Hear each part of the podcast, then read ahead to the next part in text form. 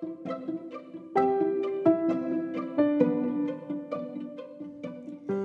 イーンの皆さん、こんにちは。自分の世界の作り方、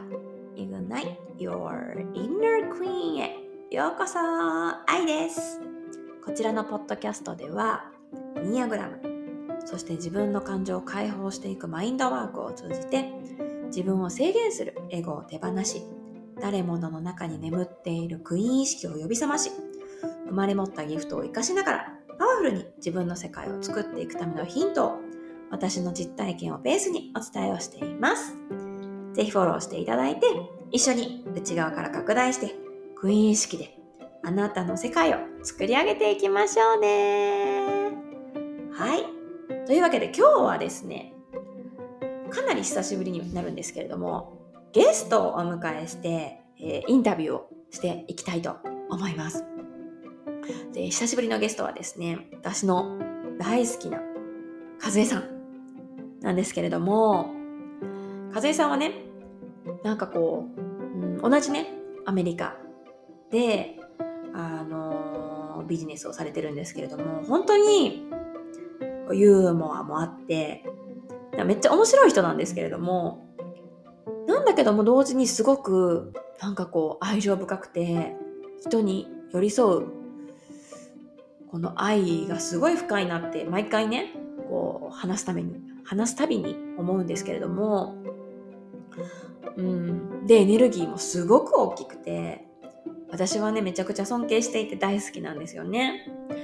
やっぱりこうねあのー私はこのアメリカっていう、まあ、日本からね離れた国に住んでいてこの同じアメリカの地でねこうやってこう自分の世界を作っていくんだってパワフルにもちろんいろんな葛藤だったり壁というものを乗り越えながらこう挑戦をね続けている人のエネルギーに触れるとものすごくやっぱりインスパイアされるというか、うん、そういう意味でもなんかそういうエネルギーに触れていくこと触れていることってものすごい大切なんじゃないかっていうふうに思ってるんですよね。うん、そうやってこの自分のそうだ自分はこういう生き方をしたいんだしたかったんだってことを思い出すためにもねうん、人間忘れるじゃないですか。すぐサボっちゃうというか、すぐ怠惰になっちゃうというか。でも、やっぱりそういう人たちのエネルギーに触れていたりとか、まあ、自分をね、どういう環境に置いてあげるかってすごく大事だと思っていて、うん。なんかそういう意味でもね、この、あの、和江さんのね、エピソード、インタビューのエピソードを聞いてもらって、まあ、少しでもね、たくさんの方の、こう、なんだろう、うん、ガソリンというか、エネルギーに触れてもらってガソリンにしてもらいたいっていうのと、今、和江さんがね、新しく始められてるブレスワークというものについてもね、たくさんお話を聞かせてもらってるんですけれども、うん、やっぱり私たちこうやって頭でね、いっぱいいっぱいいろんなことを考えてしまうし、情報もすごく多いからこそ、やっぱりこのどこでもできる呼吸というもので自分とつながる時間、自分に帰る時間を作るって、本当に今の時代、誰しもに必要なことだと思うし、あのー今回の話を聞いてね、興味があるなって思われた方はね、ぜひ、私の大好きな和江さんとつながってもらえたらなというふうに思ってます。というわけで、和江さんとのエピソードお楽しみください。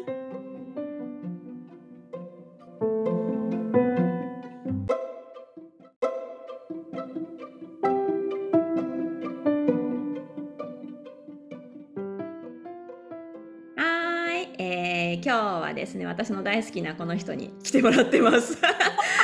久しぶりのゲストなんですけれども、まあ、ちょっと私からね、ちょっといろいろ、もうなんか、私も人のこと言えへんけれども、まあ、すごいこう、見るたんびに変化してる、進化している。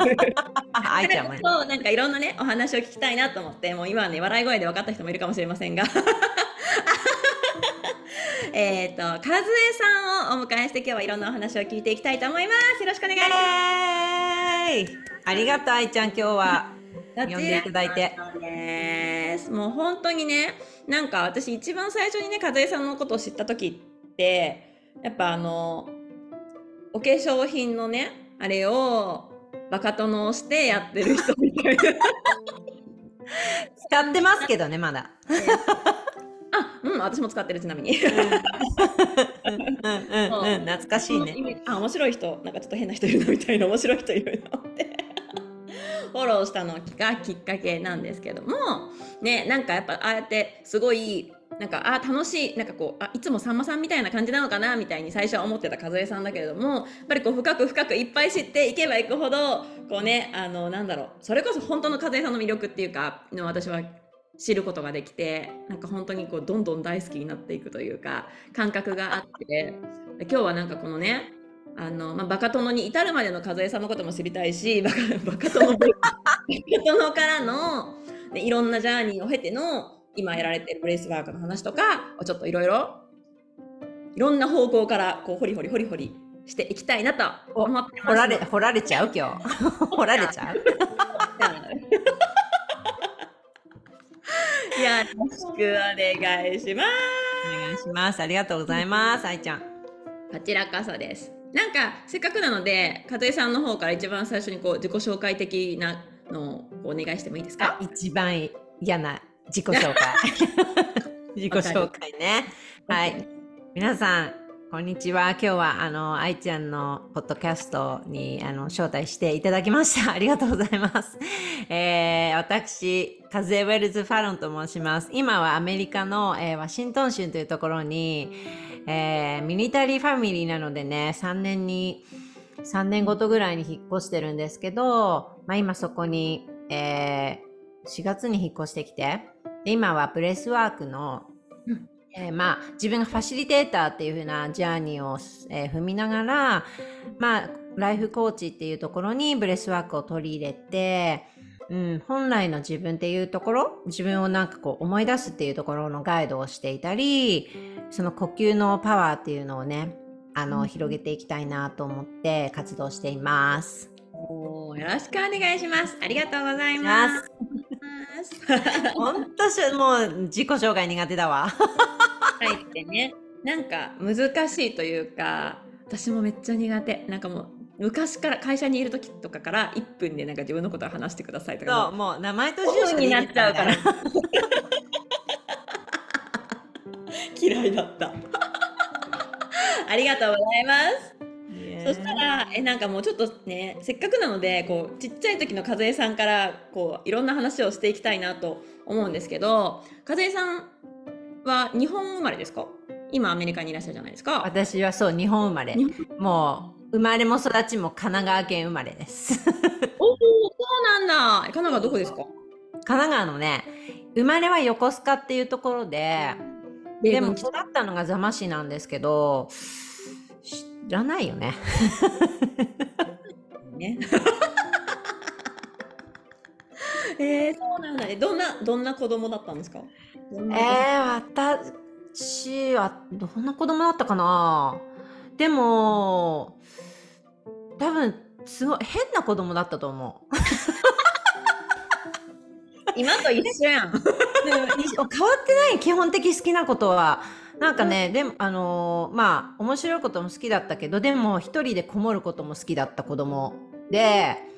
なんかあの英語の教科書とかあるじゃん？でその英語の教科書とかをこう持ってこうね読んでて、まあ、中学校の時ね。うん。でそれをなんかマイクとナンシーとか出てきてそれを一人で一人二役してなんかラジカセにカセットに録音してそれを聞いてたみたいな。めっちゃめっちゃオタク。それ今なんかそういう現代に生きてたら YouTube が目指すやつだ。そうそういう子供だった。だけど、なんかででもやっぱり、まあ私と愛ちゃんの出会いはまあ、うんまあコーチを、コーチがね、同じコーチだったからなんだけど、まあエニアグラムっていうのもね、まあ今愛ちゃんやってるから、私もそれをちょっとこうかじったぐらいはやったんだけど、まあ多分そのエニアグラムの、私はタイプ6だから、うん、多分そういう小さい頃多分お母さんの顔を伺ったりとか、うん、そういうのはすごいあったかも。なんかこう怒られないように、うんううん。ん、こう育ってきた感じかななんか怒られないように笑かしてきたみたいなうん。はい。ね。そういうのはあったかもしれないね。うん、怒られないように笑かしてきたか。なんかこう、あの楽しくしてたらこう空気も悪くならないしみたそいうなそうそうそうやっぱりこう、うん、自分がなんかこう元でなんか雰囲気悪くなっちゃったりやうん。や嫌だなみたいなそういうのもやっぱあったかもよね。なんかこの潜在意識。ねなんかやっぱりすごいうんうん。つながって私るがこう家族のみたいな。そうそうそう、うん。あと高校生の時とかあでも小学校の時にいじめられてて多分そういうのもあったと思う。なんかいじめられてるからその輪の中で外されないようにとかっていうのはそういうのは多分ずっとずっとそういうのはあったかもね。高校生の時とかもそういうのはなんかあったからなんかそそういうのが多分あるんじゃないかな。でもなんかそういうので育ってきたと思う。なんか。うんうん。うんうんそっか。楽しくすることが自分の武器というかそれでこう自そう分そうそうそう。だから今もそれは変わってないと思う。うんうんうんうんうん。そっかそっかそっか。でもね私はその武器のおかげで風江さんのことを知ってつながれたわけだから ねえそうエニアグラムね。深いよね。深い深い。ほんと深い。いやーなるほどね。じゃあ結構そのみんなのでもでも繊細ってことですよね。すごく。こう人の。才なのかね。うん。だけどそうすぐ雰囲気が分かっちゃったやっぱり。あうんうん。そうこういうグループの中にいてもあ今こういう感じだなとかすぐ分かっちゃうしなんか先生の機嫌とかも先生が入ってきた瞬間に顔色でもう分かっちゃうとか。なるほどね。うわそういうのはすごくあった。先輩とかね 部活の先輩とかさでもあ今日この先輩機嫌悪いなみたいな、うん。なるほどね。すぐ分かった。はいはい。はい本当タイプ6の、まあ、強みでもありそれをね自分の武器に使えたら強みだし自分でそれをね受け取ってそのまま受け取ってしまったら自分が苦しいしっていうところですよね。そうそうだから苦しかった部分はあったよねやっぱね、うんそういう内観する、してくる自分に出会うまでは。うんうん確かに確かに。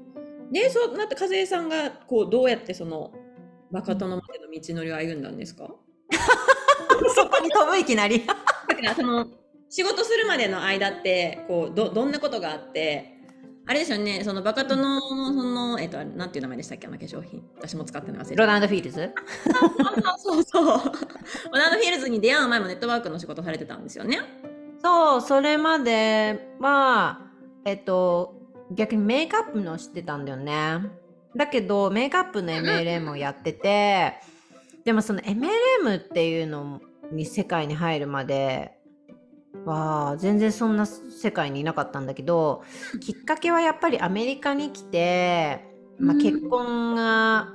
きっかけでアメリカに来ることになってでそれでやっぱりずっと働いてきたからその自分のアイデンティティっていうのがなんか自分でなんかこうやっぱ社会社会に貢献してない自分がすごく罪悪感になっちゃってそれで何かしたいなと思ってたのね。なんか家にずっといるのがなんかうん。その引っ越してきた時は、うん、子供もいなかったからね、うん。なんかこう今までずっと独身貴族だったのに自分で稼いできてたのにいきなり旦那さんの給料で みたいな。そういう自分になんかすごく罪悪感になっちゃって、それで何か探してた時に出会ってっていうそれが本当にきっかけ。えじゃあ日本にいた時は会社で働いてたんですか？そうそうそうそう。働いて、うんまあ、きその米軍基地っていうとこ、うん、この中でそう社員で働いてたんだよね。えそれあれですか？横横うん、横須賀もいたしあと厚木っていうところにもいたし聞いてる方の中で分かる方もいるかもしれないけど。なんか横須賀って米軍基地のイメージがある。厚木ってなんかあれですよね。厚木はねそうちょっとちっちゃい今その横須賀に比べると全然小さくって、ううんん。なんだけどそうそこで働いてたんですよね。なんで米軍基地で働こうと思ったんですか？えー、きっかけはねやっぱなんか英語に結構こう惹かれちゃってた自分がいたのかな。うん。なんかいろいろしてきたけどねでも。いろいろしてきた工場で働いてたりもしたし。工場でコピー機使ってた時期とかもあったし。もう風さすが飽きそう。無理だっただったなんかね昔からなんか人と違うことをしたかったなんかそういう子供だったかもしれない。ね。そっかそっかそっか。それがつながってるのかもしれないね。まあ、風さん結構持ってそうですもんね。どうかな そうだからなんか そっか。うんそうだったかも人と違うことやりたかったのかもね。じゃあなんかこう楽しいこと好きでこう人のね気持ちとかわかるけれどもだだからといってこうなんだろう。みんなが行く道に行きたいわけではないみたいな。そう多分天の天の弱なんだよね。だからだから Rodan and Fields に入ったと言っても多分そのユニ、まあ、あの化粧品の時は Younique っていう会社だったんだけど もう Younique の時からそうだったの。カツラとかかぶってたし。う んそう。だからみんながしてないプロモーションっていうのを自分でしたかったの。そう。多分。ほそれがすごくあったかもしれない。ど。うん。うん。うん、そっかそっかそっか。Rodan and Fields ってもうキラキラキラっていうイメージだったしまつげピヨーンみたいなもうちょっとこう、セレブリティみたいなこうイメージがあったんだけどもうぶち壊しました。真逆の方向行くみたいな。の。私のイメージではこうなんかあのハワイに住んでる人とかがすごい多くてすっごい綺麗であの髪の毛に金色のメッシュが入っててみたいなイメージが勝手にある。まさに。ですごいび綺麗でなんかこうアメリカに住んでる日本人ですみたいな感じの人たちのイメージにでもね私はそういう人たちは全然フォローしてないけど和江さんのことはなぜかフォローしてたから いやでもほらちょっとそういう似てるところあるでしょ。だから多分そこで通じ合ったんだろうね。確かに。面白いのは綺麗な人も好きだけども 面白い。もほら楽しいこと好きだからね。大好き。そうそうそう。なるほどね。そっかそっか。じゃあいろんな経験をした中でアメリカ、まあ、工場で働いたりとかあのー米軍米軍基地で働いたりとかそういう経験を経てそこでご主人とも出会ったんですか？そうそう。その厚木のベースで働いてる時にそうそこで出会ってって感じ。で、うん。アメリカにそうそうそうそうそたおーなるほどう。よねもう何十年前かな。いやーそっかそれでアうんメリカに行くことを決めましたと。うん。でそっから何をしようってなった時にさっき言ってたようにこの会社で働いてたところからやっぱりそれがねなくなってめちゃくちゃ私もそこ一緒ですやっぱりこう自分で稼いで自分の好きにお金使ってたところからアメリカに来たドルなんて一銭も持って1ドルも持ってないから全部旦那に聞かないといけないしでもやっぱりすごい無価値観みたいなところに私もめっちゃ行ったからすっごいよくわかる。愛ちゃんはだって仕事やるっつったらもう仕事モードになるもんねきっと。それからいきなりふこう振り切られてあれ？え何私？みたいになるよね。本当に。だからもうなんかあの間違った方向に行ってしまったもんなんかもう家事とか全然得意じゃないのになんかもうハッシュタグ丁寧な暮らしだ調べて苦しかったね。苦しかったよねそれ。だからもう和江さんの気持ちもすっごいよくわかるしだそこから仕事スタートするってでもなんかそれも全然無駄な経験じゃないしそれがね全てのなんかスタートになったってことってすごくギフトだったと思うしそのおかげでね今こうやって和江さんともつながれてるから、うんありがたい。うん。本当に。ね、それでまあお仕事スタートされましたと。でお化粧のえお化粧品？お化粧品？あれなんだっけ？メイクロダンね。ロダン。えロダンの前はそれは化粧品なんですかえ、うん何が違うの？ロダンと何が違うの？あのね、ユニークの方はもうほんとメイクアップ。もうなんかだからアイシャドウとかファンデーションとか、うん、チークとかもうリップスとか、うん、まあ要はほらもうマックとかそういう方、もうほんと化粧品っていう、その中にまあスキンケアもちょっとあったんだけど、でもロダンはもうスキンケア。うんだからもう全然違うよね。違うところに。ううんん。うん、えじゃあ最初ユニークっていうところで働くえっとその M&M も始められてからどうしてこのロダンに移られたんですか？もうこれはね理由は一つしかなかった。ロダンがあの頃もう日本に進出するっていう話になってでその頃 MLM で私もそのユニークで5年ぐらいうん。やってたんだけどすごいもう自分の中ではそれがすごく下積み時代だなって今で思うんだけどもう本当に、まあ、やってることは好きだったんだけどそれと同時にその収入がこう比例していかなかったのね。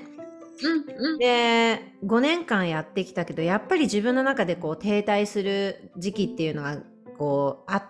て、まあ、自分のそのががタイミングでそういうものがポンって多分前に出たんだと思うんだけどロダンの。でその時にまあそういう機会をいただいてそういう情報を自分でこう、まあ、入ってきて日本に行くんだと思って。でユニークの時もまあ私のなんかこうちょっとこうゴールみたいな感じはもう日本にこのユニークを広めたいなーっていうのがすごくうんなんかあったわけよ。やっぱ日本ってさいまだにさこの年齢制限があったりね子供がいたりするとなかなか外で働けなかったり自由なねそういう収入がこの女性のなんていうの活活躍する場があんまりやっぱり今はそんなにね変わってきたかもしれないけどやっぱり少ないんじゃないかなって。だからそういう自由な時間で家にいてもその主婦の人がお母さんっていう人もそのただお母さんっていうそのね肩書きのじゃなくって自分でそのアイデンティティっていうのをすごく確立していける社会をこうに貢献したいなと思って、うん。うん。それでずっと日本進出しないかなってなってたんだけどもうずっとしなかったの。するするって言われてたんだけど。おー。だから、するっていうカンパニーが現れた時に、うん、まあそこで、こう、ジャンプしたっていう感じ。本当に。そうね、そっかそっか。じゃあその和江さんのこのこういう働き方を日本人に広めたいっていう思いがなんかこうそこにあのそういう思いを持ち続けてたらそのチャンスが目の前から現れたみたいな感じかな。うん、あった。だからそれはずっと今も変わらないし、なんかこのその基本にあるマントラみたいなものは、そのやってることが違っても多分自分の中では変わってないと思うんだよね。一つの軸として、それはなんかこうやってることは変わんなくても、まあ、ブレないみたいな。そう、なんか自由にみんなもっとね、制限なしにね、うん、働ける場っていうのはやっぱ、こう、ね、やっぱ自分っていうところに帰るっていうかさ、うんそこはなんか全然今も変わってない気がする。うんうんうん、なるほどね。そっかそっか。で、えっ、と、ロダンに移られましたと。うん。うん。うんここではなんかどんな出来事があったんですか？えー、いっぱいあったよ。いっぱいあったよ。まあそこでロダンに入ったからある意味私は今今のここにまあ至ってるっていうのももちろん全部ドットだからね、でもそのロダンに入って、じ自分のそのなんていうのかなもう自分の中でめっちゃ違和感が出てきちゃったんだよね、まあそれが今そのまあ私の前のメンターのコーチのと出会うエミさんと出会うきっかけにもなったんだけど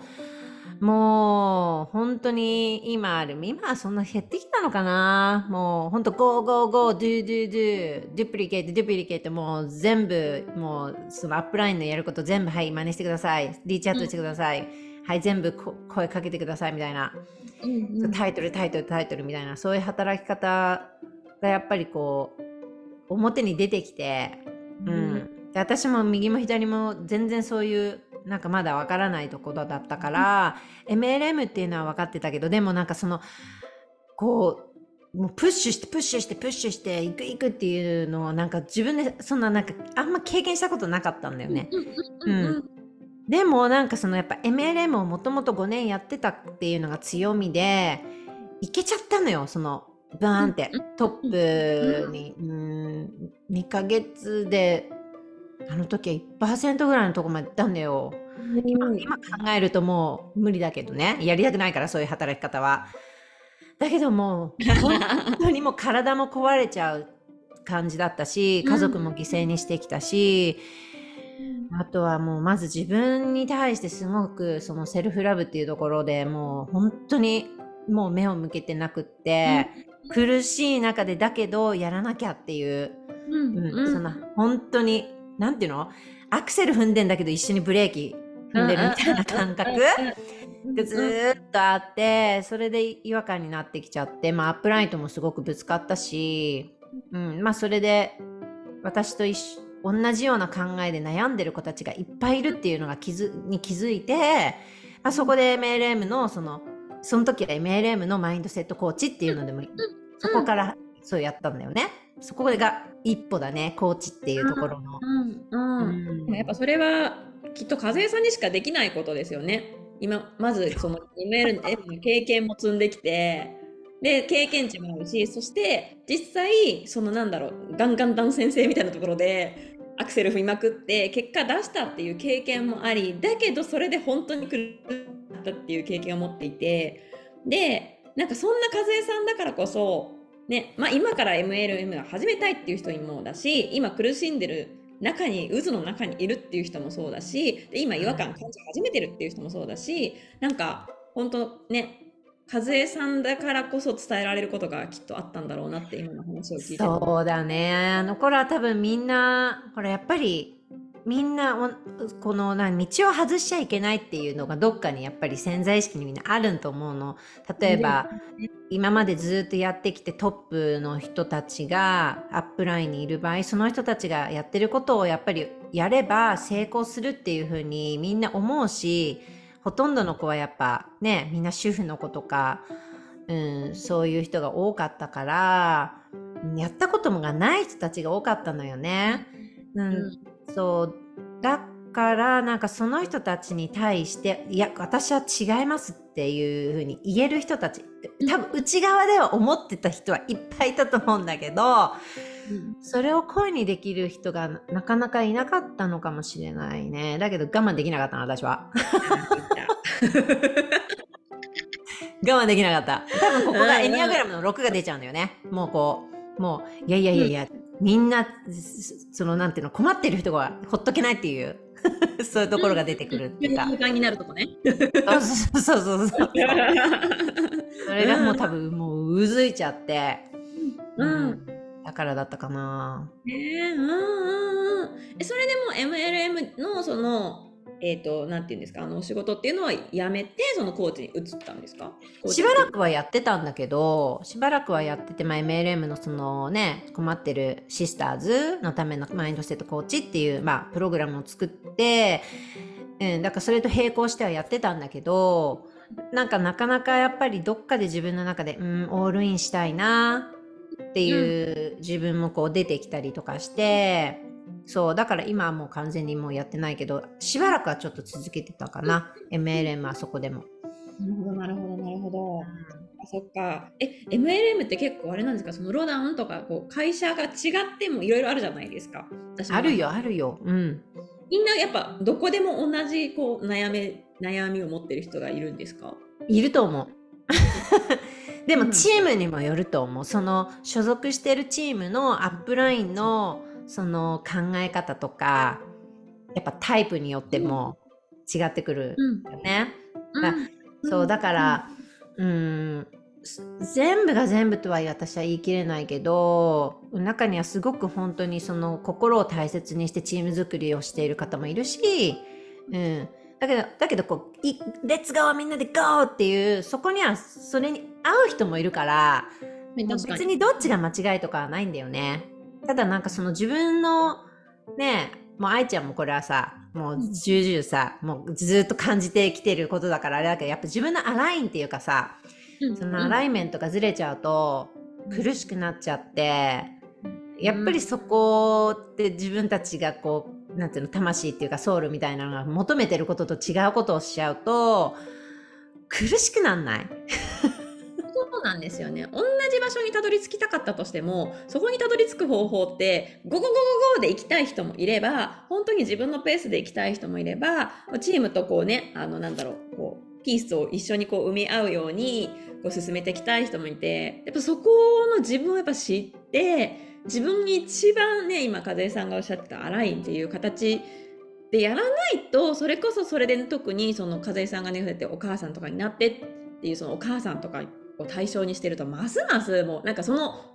イライラそこでなんかこう積もっていくイライラ小さなイライラ小さなモヤモヤが全部家族に行くっていう。あ 本当にそうだった。うん。はい。なっちゃうんですよね。ななんでやってた うんうんうんうん。なるほどそっかそっか。でもそういう人たちとそこであのそういう人そういう ML 入ったけどもあのーまあ、自分そこのチームでちょっと苦しい思いをしたっていう人たちが和江さんのところに来てそうだったね。やっぱりそう一ぱいいたよ。やっぱりあーやっぱみんな悩んでたんだなって思ったしいっぱいあの頃は DM も来たね。もう和江さんありがとうございます。みたいな。声にしてくれてみたいなね。もう心痛かったよねやっぱうんうんうん。でもそういう人たちもねその和江さんのもとで学ぶって決めたんだからやっぱそそう結局そうやって自分で何か変えたいって思ったら道は開けるってことですよね。そうもちろんもちろん。そうそうそう。できるけれどもきっとその人たちも、いやこのままじゃ嫌だと思って変えたいっていう意識があったからきっと和江さんとつながってまた新たな道が開いたから、和江さんがられてるねえもうジャーニーだよね本当に。うんうんうん。でそこからまたこうジャーニーが始まるわけですか？新たな。もういろいろ本当にそうだね。もうこう変革してきたよね。なんか MLM でのマインドコーチマインドセットコーチになってでそこからじゃあ MLM っていう箱から今度じゃあもうちょっと自分がエクスパンションしていきたいっていう風になってきてまあそれが多分みんな自分私たちものその成長なんだけどさこうやっぱりこの成長ってエクスパンドするかこうシュリンクするかだから、そこからこうやっぱ自然に何がこうしなきゃっていうよりかはなんか自然にこうもうちょっと幅を広げていきたいっていう気持ちになってきてそこから MLM っていうところから飛び出て今度はそのマインドセットっていうその本当にこの大きななんていうのライフコーチ、うん、っていうところに行ってっていう感じ。それが少し続いたのかな。うんそうそうそうなるほどなるほど。うんでも何をするにしてもマインドセットというかねそのなんだろう考え方というかっていうのはきっと一緒ですもんね。私は MLM やったことないから。いやもう絶対マインドセット大切だよね。だって、うんブロークンマインドじゃ絶対さできないよね。本当そうだからなんかもう流されて生きることになってしまうからやっぱりね、自分の人生自分で作っていきたいならこう意図的に生きるっていうところが絶対的に必要になってくるし本当そう。そうなった時にこのマインドセットっていうのはめっちゃ大事ですよね。もう大基本の基本だよねやっぱ。うん、生きてうんそう思う。自分として生きていく上ではそこはうんね、めっちゃ大事だと私も思う。だもうそこに気づくか気づかないかでもここで3がまず出ちゃうよね。それが大切なんだっていうアウェアネスがあるか、その意識があるい向くかもう素通りしてしまうかのここで本当に選択だし、と思う。だからすごく意識して生きるって本当大切だなと思う。んうん、いや本当に。なんか日本人ってもうマインドとかっていうとこうマインドっていう言葉に踊らされてなんかマインドコントロールみたいなところにつながったりとかなんかもうみたいになっちゃうじゃん。あ そうそうそうそうそう。いやそういう話しちゃうからみたいなね。違うからもう今の時代もう違うよっていう。本当に。なるほど、うんなるほど。で幅広くライフコーチとして活動されるようになったと、そうそうそう。うん、そこからずーっと本当ジャーニーだよね。自分のやっぱその成長のね。うん。うん。そこからこの今のブレイスワークっていうところにつながってくるんですか？もうそうなのよ。本当にもう突拍子もないとこから出てきたんだよこれが。えなぜ breathwork、なぜ breathwork って私も思うんだよもう愛ちゃんも知ってるあのエニアグラムでほらね一緒になったアカシックリーディングをされてるしほこさん？うんうんしほこさんのところにあの本当に縁がご縁がご縁をこうよ呼んでもういただいて、そうしほこさんのところにもう本当に興味本位で「え私もちょっとやってみたら面白そう」みたいな、うんそんな本当好奇心で行ってうん。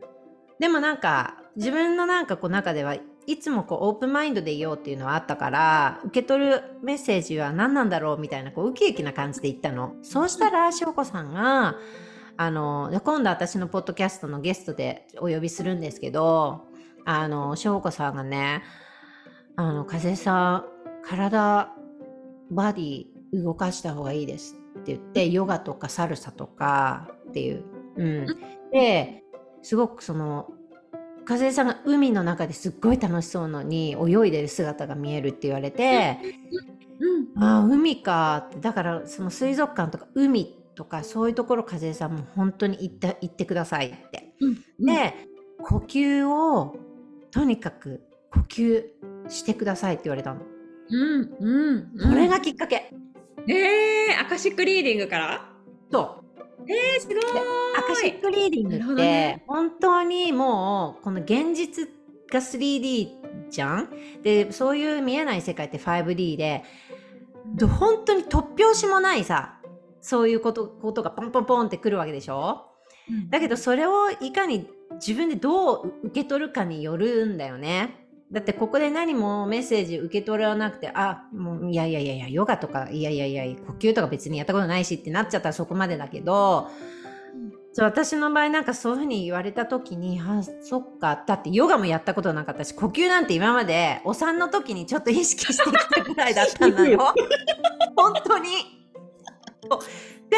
その次の日にね、しおこさんに海とか行った方がいいですって言われたから、その頃、フロリダ州に住んでたので、海にね、本当に、えーっとね、運転でね、10分ぐらいで海に行けたの。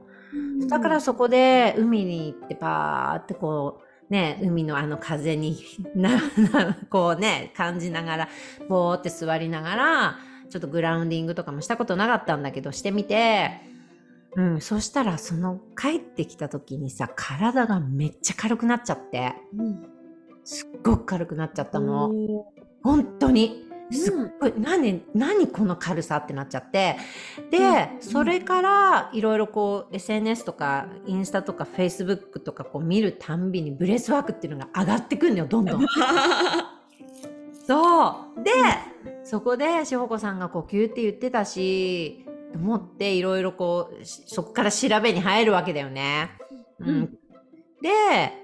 そこでその breathwork の30日チャレンジっていうのを見つけたの。うん。そこでやってみたの。それを。そこでドハマりしたっていう。おーそれがもうスタート。本当に。なるほどね。え本ー。当に突拍子もないもうだから志保さんがそういうふうなのなかったら多分私まだやってないと思いますえー、すごーい。本当に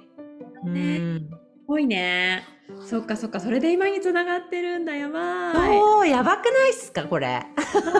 はい、もう鳥肌。だってさ本当にそこって見えない世界の部分だからなんかねえ、そこってやっぱり怪しいっていう人もいるじゃん世の中にはさそんなの。なんかうさんくさいとかって、うん。でもここはもう分かれるよねパッカリって。そう、もう。本当そう。本当そう。でも、もうこ今、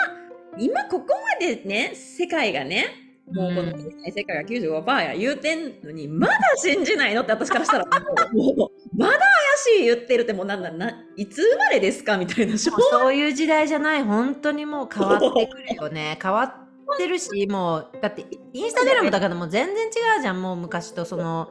もう2年前とかさそのぐらいと全然皆さんが発信してる内容も違うしさ。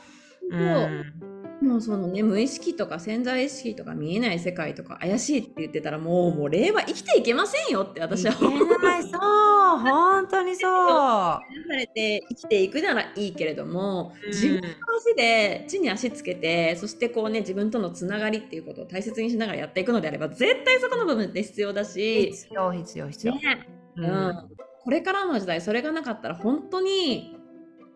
あの海に浮いたコルクのように もうヒューンって流れていくというか。だって面白く漂ってない生きていく。元元旦になればみんなさおはあの何？元旦になればそのさこう行くじゃん。あの普通もねそう初詣とか行ってさ神様にさお願いとかするわけでしょ？それってみ目に見えないものにこ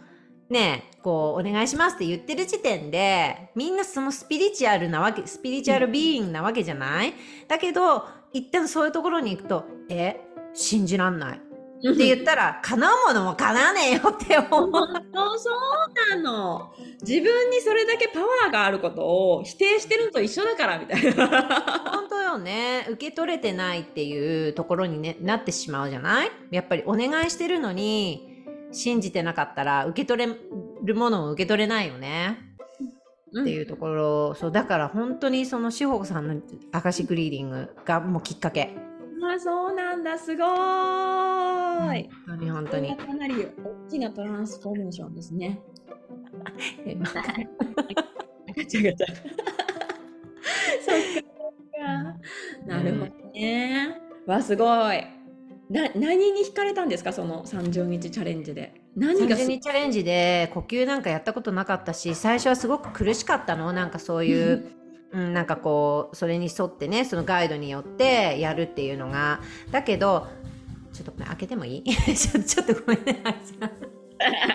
もちろんもちろん。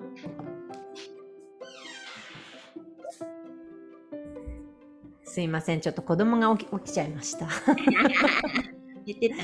そうそれで30日チャレンジをやってみて本当最初苦しかったんだけど続けていくうちに自分がもうねなんていうのかな。へなんか全然トランスとかってよく聞くと思うんだよね。なんかその変性意識に行くとかちょっと怖いイメージはあるかもしれないけど本当に自分がねもうなんかこの意識の自分が意識してないところの世界に行く感覚っていうのを体で感じてでもう自分え自分今どこにいたんだろうっていうその breathwork が終わるとその感体の感覚と呼吸でもう体中がもうもう全部ジンジンジンジンしてくる感覚がもうめちゃくちゃやばってなって。でもすごい自分の中からこのエネルギーっていうのがこう湧いてくる感覚とか思考がシャットダウンされるっていうこととかなんか自分の本当に深いところにつながるっていう感覚がどんどんどんどん分かってきてもうハマってしまったのよそこに。なるほど。そいやでも本当にね呼吸ってね一番そういう自分の本質の部分だったりとか深い部分とつながるねあれって言いますもわあもう本当に知らない世界だったからね。うんうん。ちなみに私もよく分かってないんですけど、ます私よりまさに、ま、あのますます分からない人のため breathwork とは何なんですか？breath breathwork って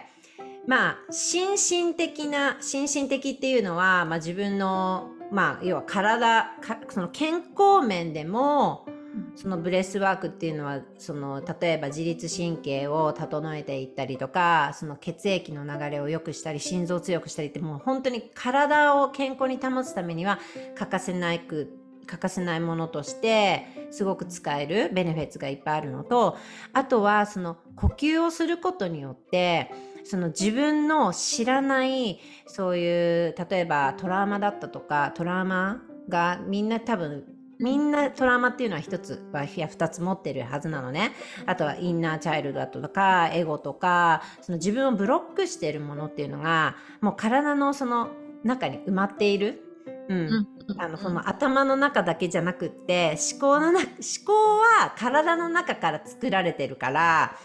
うんその感覚とかそういうちっちゃい頃に受けたそういうものっていうのが体の神経っていう中に埋まってるんだよね。うんでもそのそれをきそれはきっと自分の、うん、その要はまあブロックになってこうね何か達成したいとか何かやりたいって言った時にそういうものが体から出てきてこの頭の中でぐるぐるしていや私にはできないとかっていうそうつながってる。で、うんそれをその呼吸をすることによってそこの神経のところにこう要はツンツンツンツンってしナーバスシステムっていうんだけどそこにこのエネルギーが呼吸っていうのを使ってエネルギーを取り入れて酸素がその全部に行ってその今まで眠ってたそういう負のエネルギーみたいのがシェイクされるねブワーってうんなるほそれどね。がそのシェイクされることによって自分のこの要は本当に知らない自分の感情とかその感覚とかそういうトラウマっていうのがそのシェイクされるからブワーって出てくるのよね。それが要は感情っていうものででそれを感じてあげるっていうこと。まあ愛ちゃんも今やってることだと思うんだけど、うん。その感情を解放させる前にまずは自分に let it in して感じてあげないことには解放は結局できない。要はだからヒーリングその body-based healing って言って体をその主としたヒーリングのこのメソッドっていうのがその breathwork面白い。だから、ね自分の過去のトラウマだったり、なんかこうね、自分でも覚えてないような記憶を、呼吸というものをツールに引っ張り出してきてあげて、リリースさせてあげるってことですよね。That's right もう本当になんていうのかないろんなんかその呼吸を breathwork するたんびに違うんだよね。その出てくる感覚とか今日はなんかすごい嬉しい感覚が出てきたとか今日はなんかそういうインナーチャイルドの時のお母さんとつながるそういう感覚だったりとかっていうとか、うん、そういうものがなんかこう出てきたりとか自分の罪悪感が出てきたりとか。うん、なるほどね。それはなんかちょっと瞑想みたいな感覚でやるっていう感じなんですか？瞑想瞑想はね瞑想はね結構こう受け身なんだよね。こう目をつぶってこそこでなんかこうイメージをしながらとか例えば、うん、あのこうここを無にしながらって言うんだけど呼吸の場合はそのアクティブにこう自分から行くっていう感じなのよね。だから、瞑想とあ瞑想と breathwork をセットにするとめちゃくちゃパワフルな感じになったり。そうね、うん、そっかそっかそっか。 breathwork はアクティブなんだ。確かに呼吸呼吸してる。あの自分でこう、要は、海原海の海原に自分でボートで漕いでいく感じ、こうやって、一生懸命。ね、そっかそっか、呼吸しながら本当にこう自分の内側をジャーニーする感じなのかな。そう。最初は苦しかったり感じるんだけどでも呼吸をしてる限り私たちは安全だから、うん、うん、その苦しいっていうのはもうこのエゴちゃんもうやめた方がいいよっていうのが出てくるわけよ、最初は。うん、それを乗り越えると、もう気持ちいい自分の呼吸のところにたどり着いて、もうそのままずっといけちゃう感じのね。感じ。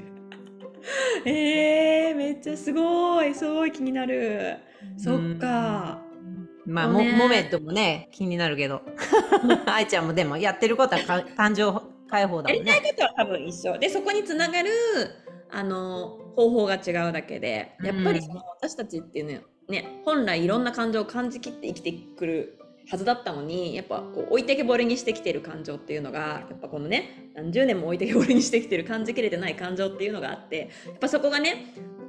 あれかわい。いここがねこのお腹の中とかこの体の中に黒い塊になって残っているからそれってもう本当無意識だし自分でも覚えてないことだけどもやっぱりそこにアクセスして感じきってあげてそれをやっぱり手放していってあげるっていうことをやるとやっぱりどんどん自分軽くなるし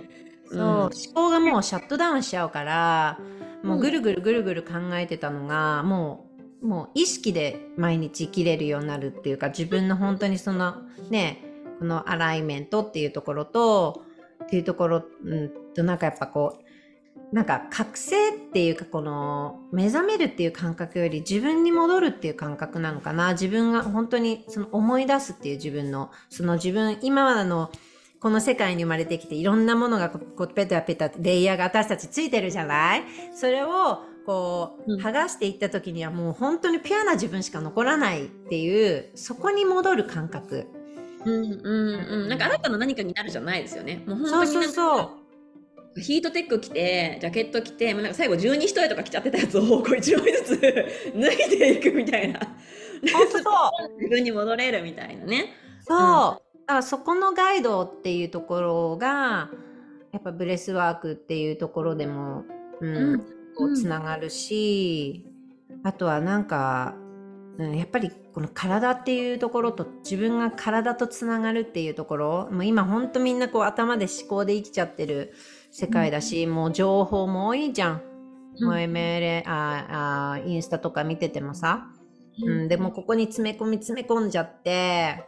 うん、結局その体に落とし込めてないから、うん、っていうところだよね。なんですよね。ね確かに呼吸ってねなんかどこでもできるからいいですよね。なんかそれこそねわざわざ何か場所を取ったり着替えたりしなくても、ね、ベッドでもできるソファーでもできるしお風呂入りながらでもちょっとやり方は分かんないけどお風呂入りながら。でも本当に電車乗りながら。呼吸でもや常にや呼吸運転しながらでもできるしね。そう日本だったら電車よく乗ると思うので、うん、皆さん。電車の中でももう隣でこうやって静かに呼吸してるなんか誰もわからないでしょ？だけど結局その呼吸をしてることで自分の自律神経っていうのをレギュレートって言ってこうこう戻規律よく戻してあげて整えてあげてるっていうだけでもう全然変わってくるから。ああ、確かに。私だったもう。本当一番最初もう長男のさ子育てに病みすぎた時最初呼吸からだったもんそのブレスワークみたいな本格的なやつは分かんないけどただ単に深呼吸するだけでちょっと自分を安心感の周波数に戻していってあげられるっていうか本当そうなの。ね愛ちゃん、そう、本当そすごいですよね。やっぱ浅くなっちゃってるからこの特になんかもう子供がなんか今日も寝ないみたいな時って マジで呼吸激浅だからそういう時にはって気づいてでもなんかもうギリッギリまで吐いてギリギリえ？ギリギリまで吸ってギリギリまで吐いてってやっただけでなんかこう自分の周波数が変わるのをすごく感じられた経験私もあるからう。本当にブレスワークって本格的にやったらすごそうやりたいです。すごい。そう、ぜひぜひ体験しに来て。うんあ本当に本当にやりたいやりたい。そっか。え、うんすごい。呼吸って本当すごい。そうなのよ。で、で、なんか私は今、その、えーブレスワークのファシリテーターっていうものに、こう、まあ、なっていくためのジャーニーが、に、こう、ちょっと、ね、投資をしてて、でメンターの人がいるんですけど、あのーなんていうの、その方が言ってたのは、もうコロナになって、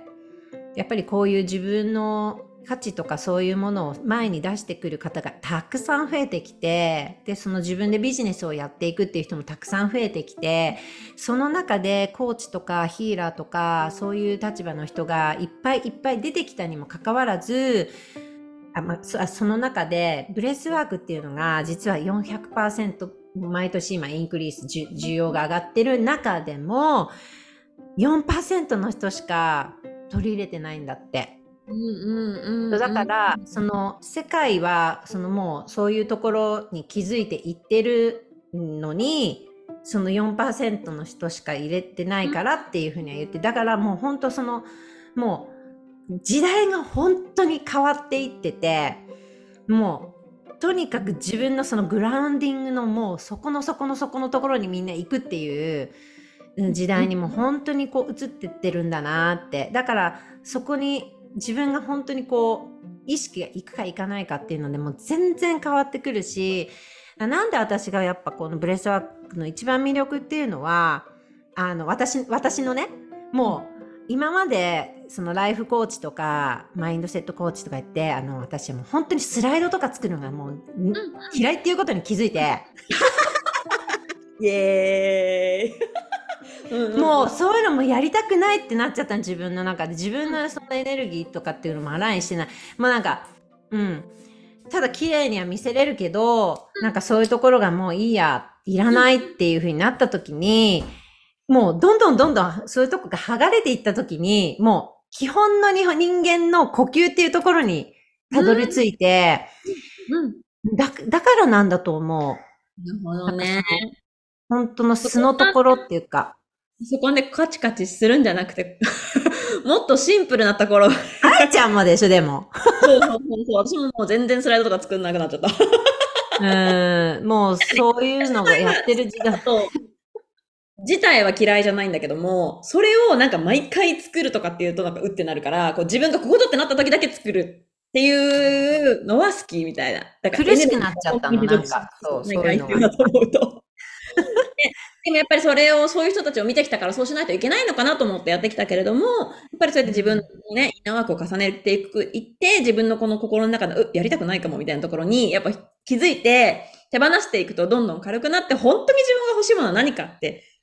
かん、えっ、と、気づいていった時に目を向けていった時に、和江さんの場合はそれが呼吸だったってことですよね。そ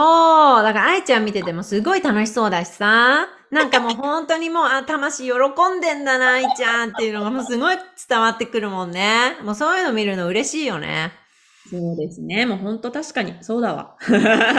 魂を読んでる。だからもうなんか頭で考えたらね、いろんな、こう、頭で考え出したらいろんなもちろんエゴの声とか聞こえてくることもあるかもしれないけど、だけど、なんかこうやって、これにワクワクしてるってことは、ここに、なんだろう、それこそさっきのね、話の見えない世界の応援が入ってるというか、なんかそこに導かれてるっていうふうに私は思ってて、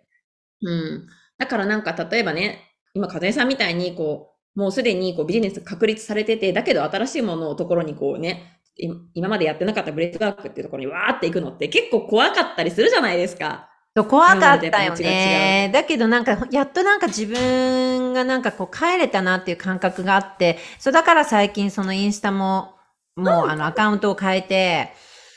あのーそう、もう一からやろうって決めたんだよね。うんえ、それめっちゃ大きい決断ですよね。だってそう、風なんかそう、MLM からやってきて、ずっと5 年、2020 2015年ぐらいからずっと可愛がってきたアカウントだったんだけど、なんか自分の中でなんかこう、自分のアカウントをこう見直したときに、私のこれはジャーニーなんだけど、なんかこう、幕の内弁当わかるじゃん、愛ちゃん。わかる？幕の内弁当っていろんなものが入ってんでしょ？で、も、でも、こう、こう、なんつうのか、定番としてあるものみたいな。なんかそういう感覚になっちゃったの、自分が。うん。うんうんうん、で、なんかその、やっと自分が出会い、ここになった時に、カチってなった時に、その、多分自分が伝えていきたいオーディエンスさんとかも全然自分の中で多分変わってきている、いるから、もう、なんかそう、そういうもう本当にこうシンプルなところに戻りたかったっていうのがあって、うん、もう、私の中ではフォロワーさんとかっていうのはもう全然なんかそこじゃないし、うん、あの、そう。だから、そう、ちょっとこう、一からね、うん。うん、うん。切ってこう決めたっていうのはあったけどね。こまあ、ちょっとやっぱ怖かったけど、うんでも、うん、でも絶対そのね、惹かれる人はついてきてくれるし、アカウントが変わろうが変わる前が。うん、ね、なんかやっぱり、でもその決断って絶対怖いから、でもそれでもそうやって思ったってことはそれこそさっきのお話で導かれてるんだから、こう今こういう話を聞いてくださってる方でこう新しいことするのに怖いって思っている人がもしいたとしたら、でもそこにワクワクしてるってことは、そこに導かれてるんだよってことなんですよ。もちろん怖いからやめるっていう選択をするのが悪いとかってことは全然ないけれども、なんか、そういうことだってこと。やめてもや、やめ、や、やる、やらないは、は自分が決めることだけれども、そこで一歩踏み出してみるってをやってみると、なんかまた新しいページが開けるっていうか、今までとほんとそうだよね。道が開けていく。これしかなかったところに、本当になんかこんな道があったんだっていう世界に、こう自分を、こう、じそういう世界を自分に見せてあげられるっていうのが、やっぱ結局楽しいですよ。うん。なんか自分で自分に見せてあげれるよね。なんか、本当に、やっぱりさ、まあ、このほら、ふわふわしたさ、そのスピリチュアルなだけじゃ、やっぱり現実にもなっていかないっていうのはもうもちろんそうじゃない？やっぱ行動しないとさ、私たちはこの地球の上では行動してなんぼの、うん、ところだし、だけどその行動も、やっぱ自分のその本当、その軸というかそのアライメントしてるところからの行動じゃないと、そこからまた、こう、歯車がこう、ガガガガガガって空回りになっちゃったりとか、そう。だから本当にこの調和っていうか、3D と 5D のこの見えない世界とこの今の、この現実のこの本当バランスってすごい大切だと思うね。うん。そう。なんかね、その見えない世界ばっかりやっててもね、何も本当に変わらないから。まあそこで男性性もね、使っていかないといけないけれども、やっぱ私たち男性性得意なのはすごく得意、使うのはすごく得意やけど、やっぱその、ね、呼吸だとか感じるってことだったりとかっていうのは、やっぱりは、ね、そういう時これにしがちだからこそ、もう、うん会ってからでも遅くないから、そこをね、もう一回取り戻しに行くことで、やっぱりここからまた自分が拡大していけますよね。全然いけると思う。本当に。もう、本当なんか、一人一人のその可能性っていうか、ポテンシャルはもう無限大だし、本当にそう。うん。で、その人にしかできないことは、こことだから、その、うんうん。そう、だから、本当そう思ね。う。だからうん。うんそうかってとこですよね。いやー。あー、かぜさん今日、愛ちゃんにすごいいろいろ引っ張ってもらって、そ う引っ張った記憶なんてない。引っ張っていただいたよ。そう。嬉しい。私も風さんに引っ張ってもらってるいろんな刺激。本当に。うん。でも、愛ちゃんもね、本当にいろ、もうドット踏んでジャーニーでさ、えーなんかお互いがこう、なんか本当になんかこういう、こういうことだよね。なんか、毎日話さなくても、こうどっかでつながっ、私たちはつながってるから、つながる人はつながっていて、なんか、そこでなんかいろんなこうエネルギーのこう循環とか交換して、本当に成長お互いできるし、うん。いや、ほんますごいよね。本当に。だからね、やっぱね、この、なんだろう、しかもアメリカ、同じアメリカのね、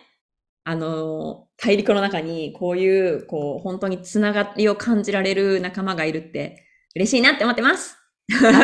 りがとう、愛ちゃん、本当に。いつもいつも、いつもその楽しい愛ちゃんでまた。で最後にね、あのー和江さんとつながりたいっていう方は、どこから和江さんにつながってったらいいですか？新しいもの。はい。えー一番は、私が、えーメインで活動しているのはインスタグラムなので、インスタグラムのアカウントの、えっと、カズエアンダースコアブレスワーク、うんうん。うん、っていうアカウントなんですけど、まあ、そこから、えーもし何かこう、もうちょっとね、こう、近い情報とかっていうの、ところにこう興味がある人は、私の LINE アカウントを、あ、公式の LINE アカウントに、えー登録していただいて、あとはあの、今、その Facebook で無料のブレスワークのコミュニティを作っているので、あの、この前1回目をちょっと開催させていただいて、うん、すごくね、本当に有意義な時間を過ごさせていただいたんですけど、まあそういうのをちょっと定期的にやっていきたいなと思ってるので、あの、ぜひ、あの、ため、や、やったことがない人とか、試してみたいという人は、本当ぜひ、こう、ちょっと、うん、そういう場を使って、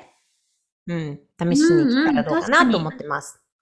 なんかね、うん最初から本当に本格的にやるの怖くても、そうやって触れる機会があるだけで全然違いますよね。そう、もう本当に最初、あのーそう、ブレスワークの 8, 8分とか9分過ぎちゃうと、本当に、あの、変革意識とかに入っちゃうような感じだから、もうそのぐらいでの本当に軽いブレスワークっていうのを皆さんに体験してもらってるから、超いい。遊びに行きます。ぜひぜひ、ああ、了解です。じゃあ私の、あの、ポッドキャストの、なんていうの、あそこの、あそこにも。概要欄あそこ、あそこ。リンク貼っときますね。流れるように。でも本当に、私も、なんかそのね、ブレスワークとしてはわからないけれども、まだ。でも本当に呼吸ってこんなに自分の周波数変えるんだっていうところはすごく感じるから、そこをコントロールできるようになったら、めっちゃこう、また人生が豊かになるだろうなっていうのもすごく思うし、なんかそういうの子供に伝えられてもめっちゃいいですよね。呼吸なら子供だってできるし。そう、本当に何かこう、テストの前に緊張しちゃうとか、何かの前に緊張しちゃうとか教えてあげると、それだけでも全然違うと思います。ね、本当に、手にあの、書いて食べなくてもいいんでしょ？食べるんだったら呼吸してください。面白い。久しぶりに聞いた。何書くんだっけと思っちゃった。人って、人って書いて食べる。余計、余計緊張しそうやん。最後までしふざけてしまった。いい、もう、これ、これ、これがうちらだから。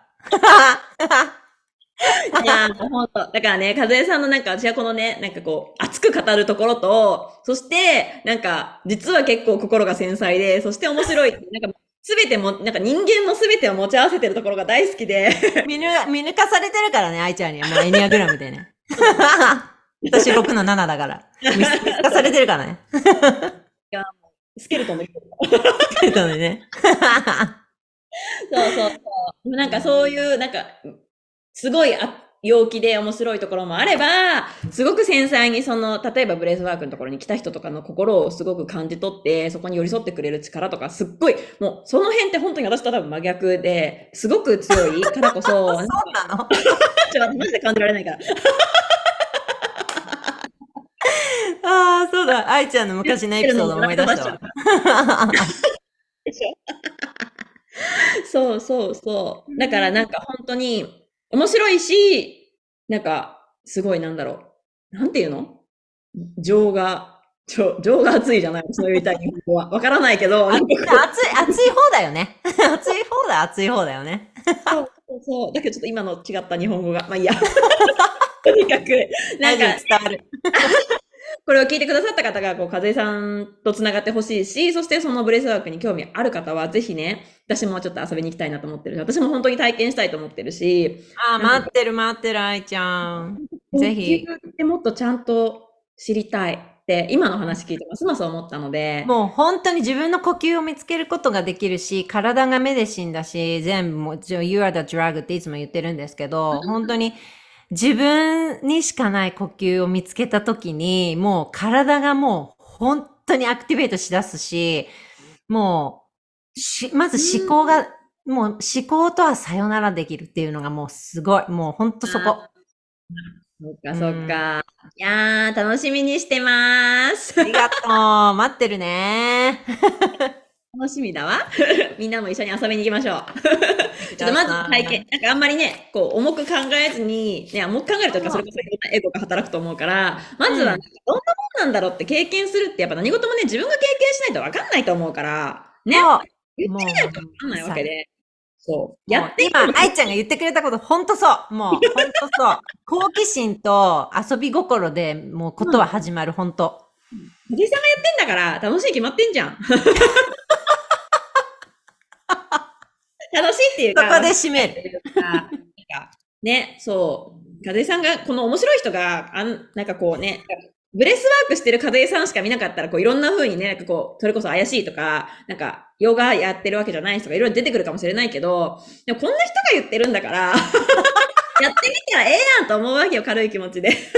そうこんな人だからね。こんな人呼ばわりすぐする。ひどい。全然、もう全然面白いて。。面白いよ。だからぜひね、なってほしいなと思います。イェーイ。ありがとう、愛ちゃん。えー、あっという間に1時間もうがっつり過ぎておりましたが。ほんとだ。過ぎた。かぜさんありがとうございました。ありがとうございます。またね、愛ちゃん。はいまたねー。